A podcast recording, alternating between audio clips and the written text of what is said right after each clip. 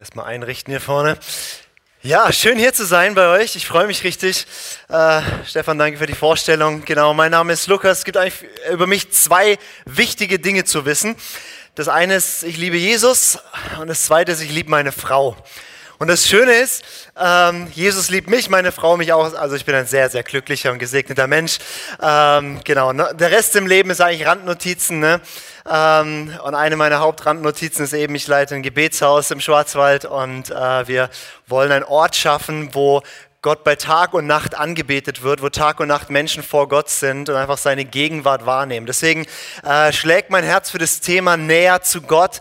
Äh, mein, mein Herz schlägt für das Thema Gebet und ich freue mich, euch da ein bisschen mit reinzunehmen heute. Und ähm, ja, ein bisschen Platz hier. Ähm, ja, wir fangen vielleicht mal an mit einem kurzen Gedankenexperiment. Und zwar stell dir vor, du hättest nicht jetzt gelebt, sondern vor 2000 Jahren. Ja? Und nicht in Deutschland, sondern in Israel. Da wäre jetzt etwa so Wetter wie jetzt. Und äh, stell dir vor, du hättest damals Jesus kennengelernt. Der ist da durch die Lande getingelt und ähm, du wärst einer seiner Jünger geworden, ja. Du wärst da dabei gewesen bei den ganzen Sachen, von denen wir gerade eben gesungen haben, ja. Blinde, äh, Blinde sehen, Lahme gehen, äh, Blinde gehen auch. Ähm, und, ähm, und stell dir vor, du wärst einer von diesen Jüngern gewesen damals und du hättest Jesus bitten dürfen, dir eine Sache beizubringen von dem, was er so tut. Ja? So, da hast du diese, diese eine Million Dollar Möglichkeit zu sagen, Jesus, bring mir was bei von dem. Ich, was hättest du gesagt, Jesus, das möchte ich von dir lernen. Also ich fände cool, der Walk on the Water Move, ja, also so übers Wasser laufen. Ich bin so überhaupt nicht der große Schwimmer und so. Und ich stelle mir so vor, wie so alle da vom Dreier und Zehner und was auch immer da runterhüpfen und mega Sachen machen. Und ich laufe dann so übers Wasser. Ja. Das würde mir ziemlich gefallen. Ähm, oder was ich auch cool fände, wäre der Trick Wasser in Wein. Oder? Also das fände ich super, ja, daheim so, ah ja, Wein. Äh, und dann auch das auszubauen zu einem Geschäftsmodell, gigantisch, oder? Mietest eine große Lagerhalle, mehr brauchst du nicht, große Wassertanks, kaum Angestellte, weil du gehst einfach durch Wein. Wein. Wein. Ja, also gigantisches Modell, ne? Also das hätte ich vielleicht gefragt. Ein bisschen ernsthafter vielleicht auch hätte ich, hätte ich gesagt, Jesus, du tust so krasse Wunder, ja, du heilst die ganzen Kranken, die kommen bring mir das bei. Wie, wie, wie kann ich die ganzen Kranken gesund machen, oder? Vielleicht hätte ich Jesus auch gefragt, äh, Jesus, bring mir bei zu predigen. Weil ähm, wenn, man, wenn man so predigt, ja, und dann, dann redet man schon eine halbe Stunde, dann merkt man, die Konzentration geht runter. Und bei Jesus heißt es, er hat drei Tage gesprochen, die saßen noch da und hat nicht mal was zu essen, und ihm zugehört. Also es wäre doch was, so zu predigen wie Jesus, oder? Dann kommt ihr so am Dienstag nach Hause, ja?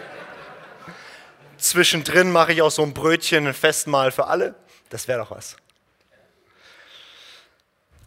Ich weiß nicht, was du von Jesus hättest lernen wollen damals, aber ich kann dir sagen, was die Jünger lernen wollten von ihm. Also die, die dreieinhalb Jahre mit ihm unterwegs waren, die all das wirklich erlebt haben und gesehen haben, die mehr oder weniger Tag und Nacht mit Jesus zusammen waren, die haben eine einzige Bitte gehabt. Also wenn man, wenn man die neutestamentlichen Evangelien liest, sieht man eine einzige Stelle, an denen die Jünger sagen, Jesus, bring uns eine Sache bei. Und diese eine Sache von all dem, was Jesus getan hat, diese eine Sache war folgendes, es steht in Lukas ähm, 11, Vers 1, das ist ein ganz kurzer Vers, der es aber in sich hat. Da ist es, Jesus hatte unterwegs Halt gemacht und gebetet. Darauf bat ihn einer seiner Jünger, Herr, lehre uns beten. Mit anderen Worten, das Krasseste, das Beeindruckendste, das Bewundernswerteste, das Schönste, was die Jünger bei Jesus gesehen haben, ist, wie er gebetet hat. Also wie er Gemeinschaft hatte mit seinem himmlischen Vater. Nichts anderes hat sie so beeindruckt wie diese Sache. Sie sehen ihn dort beten und sagen, wir haben gesehen, wie du Wasser in Wein verwandelst und die ganzen tollen Sachen, aber, aber bring uns diese Sache bei, weil wenn du betest, wenn du Gemeinschaft, das, das wollen wir lernen. Und die Jünger waren schlau genug, um zu merken, dass alles andere, was er getan hat, nur ein Ausfluss von dem war, dass er eng und nah am Herzen Gottes war. Deswegen ist es, glaube ich, eine gute Bitte und ein gutes Thema heute Morgen zu sagen, wir wollen beten lernen, wir wollen näher zu Gott hin. Und jetzt weiß ich aber nicht, wie es dir geht, wenn ich das Wort Gebet sage oder beten, ja. Es ist meistens nicht so das Wort, wo die Gesichter gleich aufhellen und die Begeisterung da ist und alle, ja, manchmal spürt man gleich so eine, so eine, so eine Last von, oh, ich sollte mehr, ich müsste, ich dürfte, ich, ich irgendwie, ja, oder ich habe es wieder nicht und soll.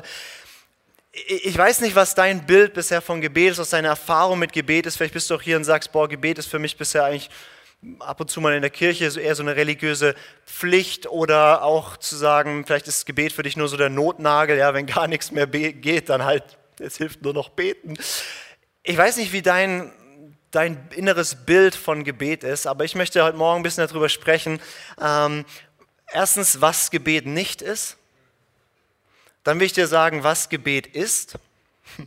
Und dann werden wir ein bisschen praktisch, wie kannst du lernen zu beten. Ist das okay?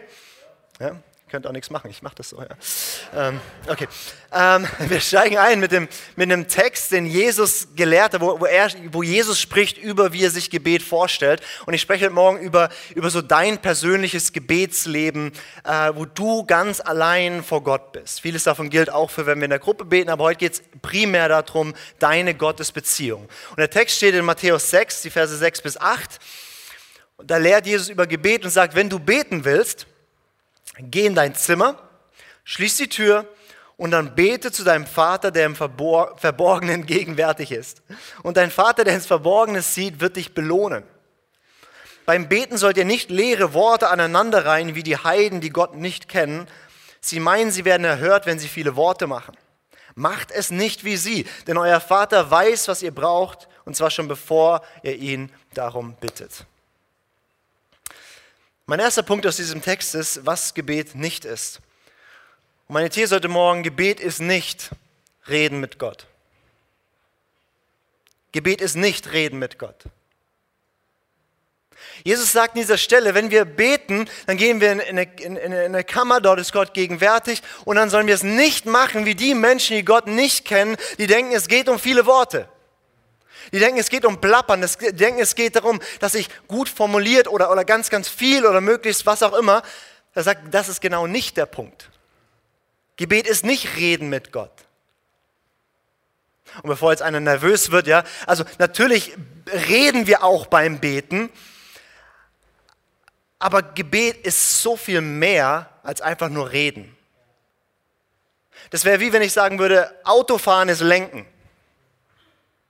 Autofahren bedeutet lenken. Und es stimmt, dass Autofahren ohne Lenken doof ist. Ja, so ganz ohne. Aber Autofahren ist ja viel mehr als das. Es ist Gas geben, Bremsen, Kupplung und so weiter. Es ist auch ähm, eine Sache, die, warum fahren wir überhaupt Auto? Ja? Also wir müssen von A nach B kommen. Vielleicht fahren wir Auto, was einfach toll ist. Also, also wenn ich sage, Autofahren ist gleich Lenken, das ist einfach so eine Verkürzung, dass es nicht wahr ist. Und dasselbe gilt für Gebet ist Reden mit Gott. Es ist so eine Verkürzung, es ist nicht wahr. Gebet ist so viel mehr als Reden mit Gott. Und, und ich darf so als Gebetshausleiter, da wird man meistens eingeladen ähm, in, in, Gemeinden zu dem Thema Gebet. Die denken, der macht das so hauptberuflich, ja, der kann das irgendwie, ja, wurde auch schon als Gebetspapst vorgestellt. Ich hoffe, es war ein Kompliment. Ähm, und, und das heißt, ich habe das Privileg, viele Workshops, viele Seminare, viele Predigten darüber zu machen, viele Leute einzeln oder in kleinen Gruppen zu trainieren, wie man betet. Und ich stelle immer wieder fest, für ganz viele, auch viele, die schon langjährig irgendwie mit Gott und Jesus unterwegs sind, ist Gebet aber genau das, es ist Reden mit Gott und es fühlt sich an, als würde man mit einem Außerirdischen telefonieren, sage ich immer. Vater unser im Himmel und dann redet man so, ja, also danke, danke, danke, bitte dafür. Nee, er sagt nichts, okay, Amen. Und also ich weiß, dass es hier nicht so ist, aber es gibt diese Christen, da, da fühlt sich das so an, ja. Da, da, sitzt man so in seinem Zimmer und, und, und, betet und man denkt so, okay, kommt selten was zurück, ich rede halt irgendwelche Worte. das macht nicht unbedingt Spaß, ne? Aber genau das ist Gebet nicht. Gebet ist nicht Reden mit Gott. Gebet ist nicht wie Telefonieren mit dem Außerirdischen, wo man weiß, ob die Leitung überhaupt hält. Sondern was ist Gebet? Jesus sagt hier, und das ist mein, mein zweiter Punkt, also wenn wir sagen, Gebet ist nicht Reden mit Gott, ähm, dann ist die Wahrheit, Gebet ist Begegnung mit Gott. Und es ist was vollkommen anderes, ob du mit einer Person mal geredet oder telefoniert hast oder ob du einer Person begegnet bist und ob du Gemeinschaft hast. Und wenn du dann noch weißt, dass es Gott um eine Liebesbeziehung geht, dann ist es was komplett anderes. Weil was sagt Jesus in diesem Text? Er sagt, geh in dein Zimmer, schließ die Tür zu, bete zu deinem Vater, der im Verborgenen gegenwärtig ist. Mit wem redest du? Du redest mit jemandem, der gegenwärtig ist. Das ist jetzt natürlich wieder so ganz fromme Bibelsprache, also ich übersetze das mal. Also ich bin auch gegenwärtig. Jetzt gerade in diesem Moment. Also was heißt es, wenn Gott in deinem Zimmer gegenwärtig ist? Er ist da. Er ist nah. Er ist präsent und er ist voll da. Und Gott hat die Kapazität, in jedem Zimmer zu sitzen und auf dich zu warten und voll da zu sein und seine ganze Aufmerksamkeit auf dich zu richten. Er ist da, er ist präsent, er ist nah, man kann ihm begegnen, man kann ihn schmecken, spüren und hören. Man kann, man kann Gemeinschaft haben und nicht nur telefonieren. Und, und das ist, was die Bibel meint und das, was Jesus erlebt hat und was die Jünger gesehen haben, wenn der betet, der, der redet nicht nur da irgendwie, der hat Gemeinschaft mit jemandem und er erlebt was. Und solange dein Bild von Gebet telefonieren mit dem Außerirdischen ist, auch wenn du es vielleicht bisher nicht so genannt hast, dann verstehe ich total, dass du es nicht schön findest, dass du es ungern machst. Aber wenn Gebet etwas wird, wo du einer Person begegnest, die Gott ist, die vollkommen ist, an, an, an gut, also vollkommen gut, vollkommen schön, vollkommen wahr, vollkommen perfekt und der wartet auf dich und sagt, ich möchte dir begegnen, dann wird Gebet was Schönes. In der Bibel wird äh, immer wieder beschrieben, was Leute erleben, wenn sie beten. Und, und die beschreiben das, was sie so erlebt haben. Ähm, ich mag zum Beispiel ähm, in dem Psalm wird ganz oft beschrieben, ähm, da heißt es zum Beispiel, wenn, wenn ich bete, dann ich komme vor sein Angesicht und da ist Fülle von Freude. Also er sagt, ich habe viel Freude erlebt, aber die Fülle, die höchste, die beste, die schönste Freude erlebe ich dort. Und jetzt sind wir mal ehrlich, ist es bei uns auch so? Ist für uns das Schönste, das Freudigste, das Beste, bei dir zu sein, Gott. Wenn nicht, dann liegt es nicht dran, dass Gott sich geändert hat, dann liegt es auch nicht daran, dass wir böse oder schlecht sind, dann liegt es einfach daran, wir haben noch nicht die Dimension entdeckt, um die es eigentlich geht. Und, und, und äh, König David schreibt in dem Psalm, ich habe meine Lust am Herrn. Ja, so sagt es die Elberfelder Bibel. Ähm, auf Deutsch heißt es, ähm, ich genieße Gott. Ich weiß nicht, ob für dich diese zwei Worte Gott und genießen oder Gebet und genießen irgendwie Sinn ergibt in einem Satz. Ja? Aber das ist, um was es geht. Du bist eingeladen ins Verborgene, wo Gottes Gegenwart wohnt, um ihn zu genießen, um ihn zu erfahren. Gott ist unendlich schön, unendlich liebevoll. Er sagt, ich bin die Quelle allen Lebens. Alles, wonach du dich je gesehnt hast, ich bin's und ich will es für dich sein. Da ist die Quelle aller Liebe, aller Freude, allen Friedens. Alles, wofür wir geschaffen sind, finden wir dort. Und diesem Gott zu begegnen, das ist schön. Und das ist erfüllend. Und das verändert. Und das ist anders als telefonieren. Ich liebe die Geschichte von einem, einem äh, Mann in der Bibel, heißt Hesekiel. Und da wird erzählt von seiner Gottesbegegnung und er ist Gott begegnet und dann heißt es, ähm, nachdem er Gott erlebt hat, saß er sieben Tage lang staunend da.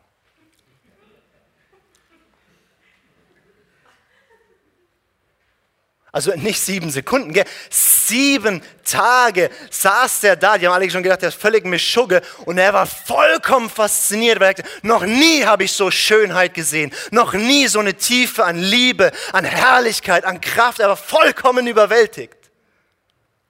Ich meine, wann ging das dir schon mal bei einem Film so? Hast du einen Film geguckt und danach saßt du sieben Tage lang da.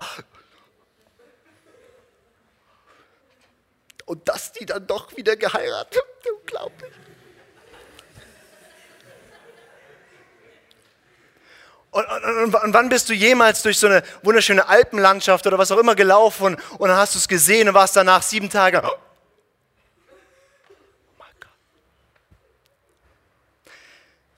Weil das alles, alles Schöne auf dieser Welt ist nur ein Hindeuten auf den, der, der viel schöner ist, der alles gemacht hat. Und Gebet ist eine Einladung, diesen Gott zu erleben, ihn zu erfahren, ihn zu sehen, ihn zu spüren, ihn, ihn, ihn tief innig ihm zu begegnen. Und jetzt ja die Frage, wie macht man das, oder? Gut, dass du fragst. Darüber wollte ich nämlich jetzt reden. Ähm, wie lernt man das, Gott so zu begegnen? Wie lernt man beten? Also anscheinend kann man ja beten lernen, oder? Weil die Jünger haben ja gesagt, Herr, lehre uns beten. Das ist etwas, was man lernen kann. Und ich glaube auch lernen muss. Wir haben diese komische Vorstellung, dass nur weil jemand Christ ist oder in eine Kirche geht oder weil er, weil er getauft ist oder was auch immer, könnte der Mensch automatisch beten. Aber nur weil ein Mensch geboren ist, kann er auch noch nicht laufen, kann er auch noch nicht reden. Das lernt er über die Zeit. Und das ist okay, wenn, wenn ein Dreijähriger noch kein Auto fährt, sogar besser so. Ja? Aber der kann das lernen im Laufe seines Lebens. Und genauso ist es mit Gebet. Wir müssen beten lernen. Und die, und die gute Nachricht heute an dich ist, du kannst beten lernen. Das ist nichts nur für so komische, entrückte Menschen sonst wo. Das ist was, wo jeder einzelne Mensch eingeladen ist, wo Gott da steht, in deinem Zimmer warte ich und ich will, dass du lernst, mir zu begegnen. Sag mal zu deinem Nachbarn, du kannst beten lernen. Ja?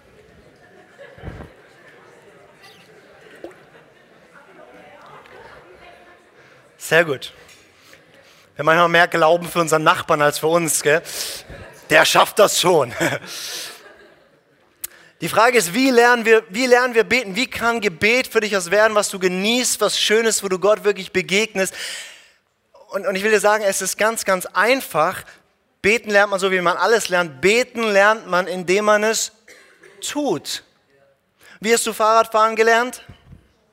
Du hast ein dickes Buch genommen, alles über die Geschichte des Fahrrads studiert und so weiter, ja, alles auswendig gelernt und welche Materialien am besten, oder?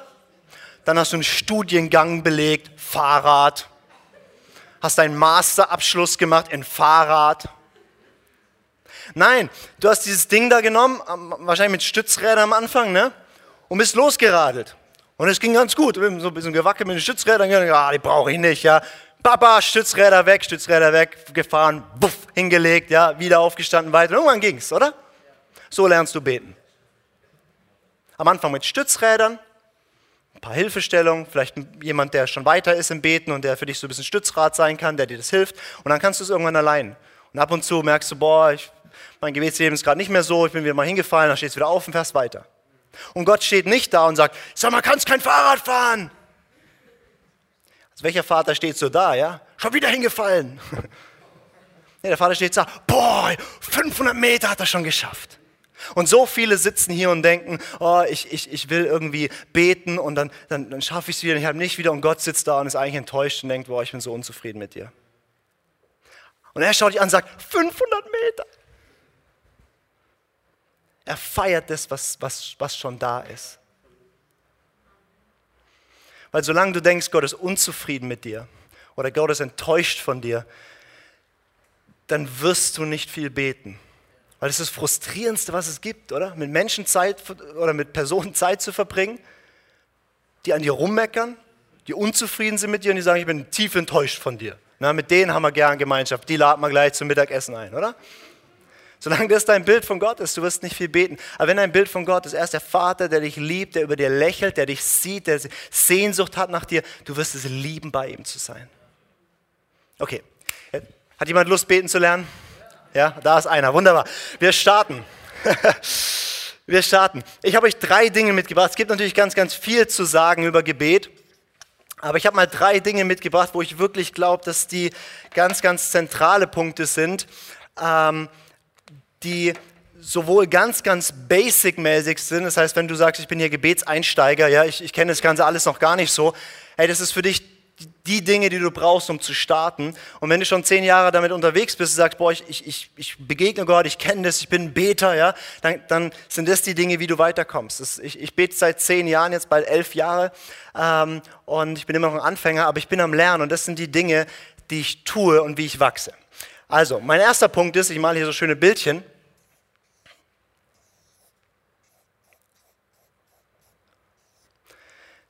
Das ist dein Leben. Ich habe gar nicht gewusst, dass das so kantig ist. Gell? Ähm, das sind deine 168 Stunden, die du jede Woche hast. Ja, 24 mal 7, ja, genau. Ähm, 168 Stunden hast du jede Woche zur Verfügung. Und wenn du sagst, ich will jemand sein, der Gott begegnet, dann ist der Punkt, nimm ein paar von diesen 168 Stunden und trag dir in deinen Terminkalender ein, Gott. Oder was auch immer du da eintragen willst, ja. Vielleicht klingt es ein bisschen heftig, wenn du dann so, Gott. Aber du nimmst dir Zeiten, wo du sagst, die sonder ich ab, um dort mit Gott Zeit zu verbringen. Weil, wie lernen wir beten, indem wir es tun? Also brauchen wir Zeiten, es zu tun. Wisst ihr, warum ich so aussehe? Weil ich nie ins Fitnessstudio gehe. Ja? Deswegen bin ich so ein Hemd. Ich weiß, wie das theoretisch funktioniert, aber weil ich nie hingehe, hat es keine Wirkung. Und viele wissen, wie theoretisch das funktioniert, aber weil sie nie hingehen, haben sie keine Beziehung. Okay, das heißt, wenn wir uns Zeit nehmen, für alles, was uns wichtig ist, müssen wir uns Zeit nehmen. Niemand, niemand hat Zeit, sondern jeder muss sie sich nehmen und priorisieren und sagen, weil Gott mir wichtig ist, weil ich das lernen will, gehe ich nicht nur sonntags hier hin, das auf jeden Fall auch, aber ich habe persönliche Zeiten, die ich mir nehme mit ihm. Und wenn du es bisher gar nicht hattest, dann start mit kleinen Zeiten, 15, 20 Minuten. Und nicht gleich mit, boah, coole Predigt, vier Stunden. Ja, nein, nein, start mit was Kleinem, aber, aber mach's regelmäßig. Wenn du ins Fitnessstudio gehst, machst du es auch nicht, du gehst einmal dann sechs Stunden und denkst, jetzt bin ich Muckiman, sondern die Regelmäßigkeit macht's. Die Gewohnheit macht's. Ein amerikanischer äh, ähm, Prediger, von dem ich unglaublich viel gelernt habe, der hat gesagt, du wirst zehnmal mehr beten, wenn du dir die Zeiten einplanst. Zehnmal mehr. Ich habe gedacht, klar, der ist Amerikaner, der übertreibt. Ich habe es probiert und es stimmt. Wenn ich mir diese Zeiten einplane, dann habe ich sie wirklich. Weil, guck mal, sind wir mal ehrlich, oder? So viele von uns, wir wollen doch näher zu Gott. Wir, wir wollen mehr von ihm, wir wollen ihn erfahren. Und dann gucken wir eine Woche zurück und merken, ah, die Woche irgendwie war da wenig. Aber nächste Woche will ich. Und dann guckt man die Woche zurück und merkt, irgendwie war da wenig. Warum? Weil es so viele dringliche Dinge gibt in deinem Leben, die alles auffressen an Zeiten mit Gott. Deswegen Nimm dir Zeiten, plan sie dir fest ein und, und dann hältst du so einen Plan, hält man zu 80 bis 90 Prozent, dann ist gut. Es geht nicht um Gesetzlichkeit. Es geht um Liebesbeziehung. Und weil ich meine Frau liebe, muss ich mir Zeiten einplanen mit ihr. Weil sonst bin ich jedes Wochenende irgendwo unterwegs, jeden Abend habe ich Termine. Wir haben nicht so ein super Leben. Meine Frau hat so ein, so ein, geht um sieben aus dem Haus, kommt um sechs Uhr abends heim. Ich habe jeden Abend Termine und bin am Wochenende weg. Das ist super. Ja? Das heißt, weil ich sie liebe, weil ich sie liebe, muss ich mir Zeit nehmen, wo ich sage, die, da habe ich Zeit mit ihr. Und weil du Gott liebst, nimm dir Zeit. Und egal wie lange du schon damit unterwegs bist, man wächst da nicht raus aus diesem Punkt. Es braucht ganz basic-mäßig persönliche Zeit mit Gott. Okay, zweiter Punkt.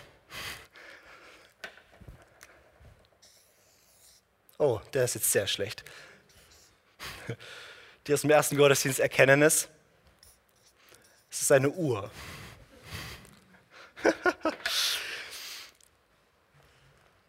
Was ich entdeckt habe, ist, dass ganz viele Christen das ja von klein auf hören. Äh, also wenn man in der Kirche groß wird zumindest, hab deine stille Zeit. Kennt ihr diesen Begriff stille Zeit, ja? Ja, die war bei mir immer sehr still. Ähm, und hab deine stille Zeit. Und das hat man dann vielleicht auch gemacht, ja. Und hat so sein Kapitel Bibel gelesen und seine Gebete verrichtet. Und dann hat man ein, ich sage immer so, einen praktischen Atheismus gelebt. Also gelebt, als gäbe es Gott nicht, oder? Also statt dass das Leben durchdrungen war vom, von Gott, von seiner Gegenwart, vom Hören auf ihm, von, von, von in allem so eine Verbundenheit mit ihm zu haben, ist, wenn ich ehrlich war, für mich jahrelang habe ich so ein schizophrenes Leben gelebt, Sonntagsgottesdienst, äh, meine stille Zeit und den Rest. Und es hatte eigentlich nichts miteinander zu tun. Ich weiß, dass bei dir nicht so schlimm war, aber die Tendenz ist immer wieder da, dass irgendwie Gott dass wir, dann haben wir unsere Zeit, dann kommen wir da zurück und sagen, ah ja Gott, danke und stimmt, dich gibt's. irgendwie so die letzten 24 Stunden wenig irgendwie. Kennt, kennt das jemand? Ja, brauchst du nicht melden, ja, aber und ich habe da viele rumexperimentiert, wie kriege ich Gott in meinen Alltag, wie kriege ich Gott in mein Leben rein. Und, und die, die einfachste und praktischste und, und, und wirksamste Sache, die ich entdeckt habe, ist, ähm, einen Tagesrhythmus zu entwickeln, der mir taugt, ähm, wo ich Gott bewusst einbaue. Weil wenn ich Gott in kurze Momente einbaue, fängt er an, meinen ganzen anderen Alltag zu durchdringen. Und statt dass ich da nur irgendwie eine Zeit habe und dann habe ich bewusst kleine Spots in meinem Alltag, wo ich nochmal sage, Gott, hier richte ich mich einfach nochmal kurz auf dich aus. Und es können ganz kleine Sachen sein und ich ermutige dich auch ganz klein anzufangen. Zum Beispiel zu sagen, wenn du, wenn du es irgendwie hinkriegst, morgens eine bisschen längere Zeit mit Gott zu haben, dann gehst du ins Geschäft oder dein Studium oder was du so machst und dann, ähm, dann hast du vielleicht eine Mittagspause, wo du sagst, dann nehme ich mir mal ganz kurz fünf Minuten und was auch immer bet noch mal kurz, werd ruhig, ähm, bet ein bisschen in Sprachen, äh, lese einen Psalm oder was immer für eine geistige Übung du machen willst. Ja? Ähm, und machst ganz kurz noch mal was, wo du bewusst dein Herz ausrichtest und von dem Punkt weiterläufst im Tag. Oder, oder für viele ist ein guter Moment, wenn man nach Hause kommt von der Arbeit oder so, da noch mal einen kurzen Moment im Auto oder wo auch immer man da gerade ist, ähm, noch mal zu nehmen, bevor man wieder in den Alltagstrubel jetzt reingeht. Das ist ein guter Moment von dem zu dem. Ich unterbreche das mit einem kurzen Moment Gott. Und diese kurzen Momente werden, werden in der ersten Woche gar nichts verändern. Aber nach einem Monat, nach zwei, nach drei wirst du merken, boah, dein Leben wird voller von Gott. Und dein Herz wird ausgerichtet sein. Auch wenn du nicht gerade diese bewussten Zeiten hast, merkst du, du spürst eine Verbundenheit. Und im Moment, wo du gar nicht mit rechnest, fängt an, Gott zu dir zu sprechen. Und es wird so was ganz Natürliches mit Gott, das ganze Leben zu leben. Eine super Zeit ist auch vorm Schlafen gehen. Zu sagen, ich habe da nochmal so einen Spot drin, wo ich meinetwegen nochmal Tagebuch schreibe, bewusst im Licht Gottes. Oder wo ich was auch immer tue. Was, was, was dir hilft, bewusst mit Gott in die Nacht zu gehen und am Morgen mit ihm wieder aufzustehen. Alles zu durchdringen von Gebet. Und das haben alle großen Beter gemacht. Ja, vielleicht kennt ihr Daniel in der Bibel, der dreimal am Tag gebetet hat. Der hat sein Leben durchdrungen mit drei Gebetszeiten. König David sagt in dem Psalm, siebenmal am Tag lobe ich dich wegen der Bestimmung deines, deines Wortes. Das haben die Mönche dann genommen und haben diese Stundengebete draus gemacht. Und die wenigsten von uns werden es hinkriegen, sieben Zeiten, in, ja, aber nimm zwei oder drei und du wirst merken, es hat eine enorme Wirkung. Also diesen Game Changer hier, das habe ich, äh, habe ich erst so richtig die letzten anderthalb, zwei Jahre entdeckt und merke, es ist so absolut hilfreich, dass ich wirklich in Gott bleibe. Jesus sagt, es bleibt in meiner Liebe. Oh, das ist so was Schönes, wenn du da merkst, du bist in so einer schwierigen Situation, Konfliktgespräche oder so, und ich gehe nicht an die Decke oder ich bin nicht tief gekränkt, sondern ich merke, ich kann es ausatmen in Gott. Und der dritte Punkt,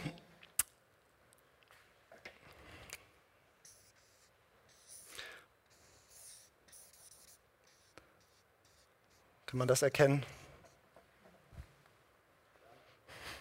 Das ist die Bibel, besonders schön hier.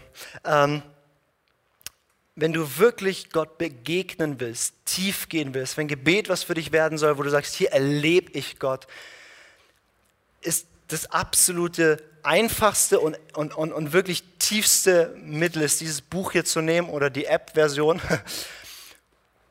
und zu sagen, ich lese es, aber ich lese es nicht nur, sondern ich spreche mit Gott darüber und ich tauche ein, genau das zu erleben. Weil äh, wir sind oftmals, unsere Gebetszeiten bestehen irgendwie aus, Gott, danke für das und das, danke für den tollen Gottesdienst heute, danke für jenes und bitte morgen für das, bitte das. Und dann machen wir noch für bitte für jenes und so und vielleicht hast du noch ein paar andere so Sachen. Und da geht es ganz viel darum, was auf unserem Herzen ist. Und das ist auch gut, tu das bitte. Aber, aber hier geht es darum, was auf seinem Herzen ist. Hier geht es darum, wie Gott ist. Und, und, und jeder Vers ist so viel tiefer als lang. Also jeder Vers kannst du eintauchen und kannst ihn erleben. Weil du, du, du kannst Verse wissen, du kannst Verse da oben kennen, aber das macht noch nicht viel mit uns, oder? Aber du kannst Verse erleben. Ich mache so gerne das Beispiel, weil das so bekannt ist. Die Geschichte vom verlorenen Sohn, wer kennt die? Ja? Wow, du musst da gleich mal drüber lernen. Irgendwie gibt es doch einige, die das nicht kennen. Okay, äh, Geschichte vom verlorenen Sohn, ja. Die meisten kennen das, ja. Da, da ist, ist, ist der jüngere Sohn, der, der vergeudet das Vermögen des Vaters, landet im Schweinestall und kommt zurück zum Vater. Und wir alle kennen diese Geschichte, die meisten von uns. Aber die Frage ist, hast du das erlebt? Hast du erlebt, wie du zu Gott kommst, in dein Kämmerchen, in deine Gebetszeiten rein und du weißt, Lukas 15, Vers 20, der Vater sieht mich jetzt gerade.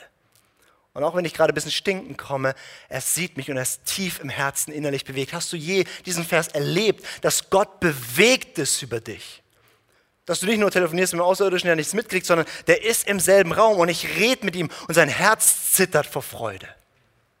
Und dann heißt er, er umarmt ihn und knutscht ihn ab.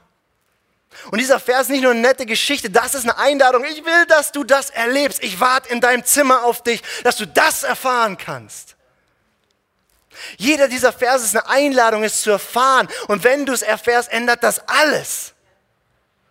Wenn du es nur weißt, ist es gut. Aber wenn du es erlebst, dann wird Gebet für dich auch nicht mehr eine, eine, mühsame Last und du freust dich drauf, ihm diese Verse zu bringen und zu sagen, Gott hier, ich möchte dir begegnen, ich möchte genau das erfahren, das, was hier steht, das ist eine Realität, begegne mir. Also wie kannst du beten lernen? Nimm dir Zeit. Versuch am besten noch kurze Spots in deinen Alltag einzubauen und dann, wenn du dir Zeit nimmst, setz dich hin und sei voll da. Er ist schon da. Und dann sei du voll da. Nicht mit Gedanken ganz woanders, sondern versuch ganz da zu sein. Und, und ich fange meine, meistens meine Gebetszeiten damit an, dass ich sage, danke, dass du da bist. Ich tue dann einfach so, als wäre er da. Weil die Bibel sagt, er ist da. Und wenn ich so tue, als wäre es so, als wie es ist, dann erlebe ich, dass es so ist.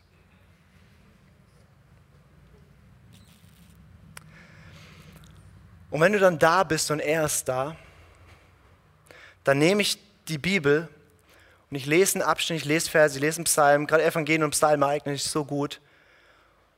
Und dann bete ich zurück zu ihm. Ich halte es ihm hin und sage, hier steht über dich, du bist so und so. Sprich zu mir, begegne mir. Und nicht jedes Mal gehe ich raus wie Hesekiel. Ja, aber näher und näher komme ich ihm und erlebe ihm. Er naht euch Gott, er naht sich euch. Wenn du das machst über diese Woche, nächste Woche, da, da wächst was an Nähe, an Intimität, an Schönheit, an Beziehung mit Gott. Und das, was die Jünger bei Jesus gesehen haben, gesagt haben, Herr, lehr uns beten. Das, was du hast, das wollen wir auch. Also was habe ich heute gesagt? Ich habe gesagt, beten ist nicht einfach nur reden mit Gott. Ich habe gesagt, Gebet ist Begegnung, ist Beziehung, ist Gemeinschaft, ist mm, Genuss. Wir haben unsere, Im Gebetshaus haben wir unsere, unsere großartige Gebetstheologie zusammengefasst in dem Satz, mm, Jesus. Wir beten einfach, weil es schön ist. Wenn Gott nie ein Gebet von mir erhören würde für irgendwas, was ich bete, ich würde jeden Tag trotzdem kommen, einfach weil es schön ist, bei ihm zu sein. Gebet ist nicht ein Mittel zum Zweck, ein Umzu. Gebet ist, dafür wurden wir gemacht. Weil du wurdest gemacht für Gott. Und ich mag dich einladen, das mitzunehmen und umzusetzen, weil beten lernst du, indem du es. Wunderbar. Jetzt bei euch. Weil das sind keine schweren Sachen, du kannst es tun. Du kannst jetzt Zeit nehmen, dich mit der Bibel hinsetzen und es lernen. Und dann kannst du auch noch, da haben wir heute keine Zeit für, aber es gibt ja so viele tolle geistliche Übungen, ganz tolle Zugänge zu Gott, da gibt es unendlich viel zu entdecken. Und es wird immer schöner und immer spannender, je mehr du es tust. Okay, lass uns vielleicht noch zusammen aufstehen und einfach in eine kurze Zeit der Begegnung mit Gott wirklich gehen.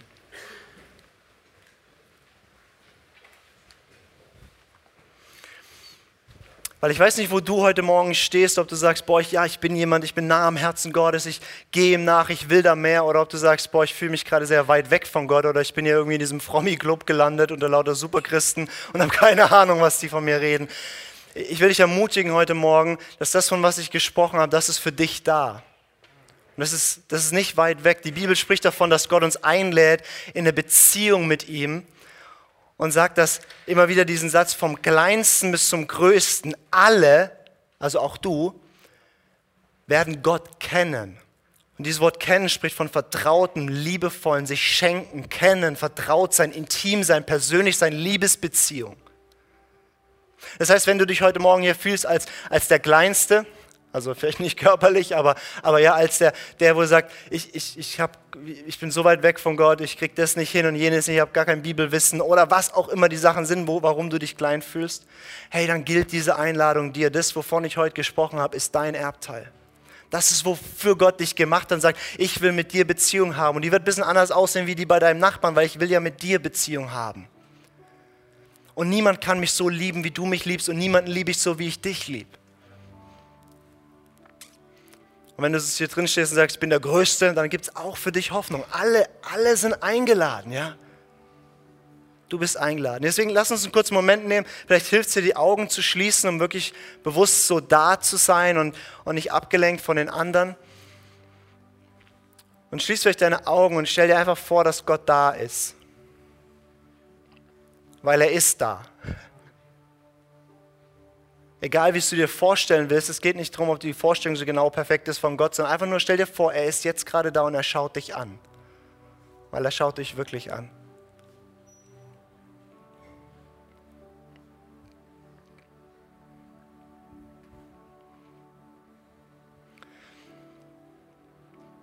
Und er schaut dich an und er erkennt alles von dir. Das heißt, du kannst ganz entspannt echt sein, er weiß es eh.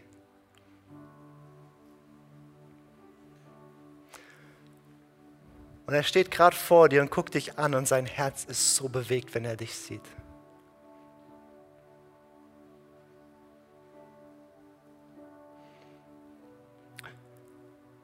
Er sagt mit Johannes 17, genauso wie ich Jesus liebe, liebe ich dich.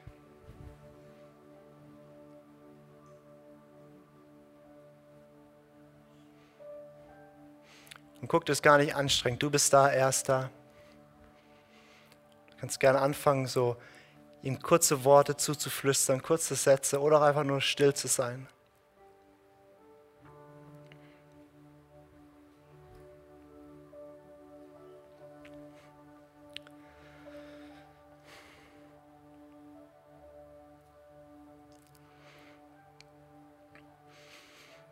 Und Gott, wir danken dir, dass du da bist, dass du ein nahbarer Gott bist. Und ich bete, dass du uns begegnest. Jetzt gerade hier in diesem Moment. Ich bete, dass du oh, als diese Quelle von Liebe und Freude uns füllst. Gott allen Trost ist, dass du kommst in die Kammern unserer Seele und uns anrührst. Herr, wir sind vor dir, wir sind offen, dich einfach zu empfangen, als wer du bist.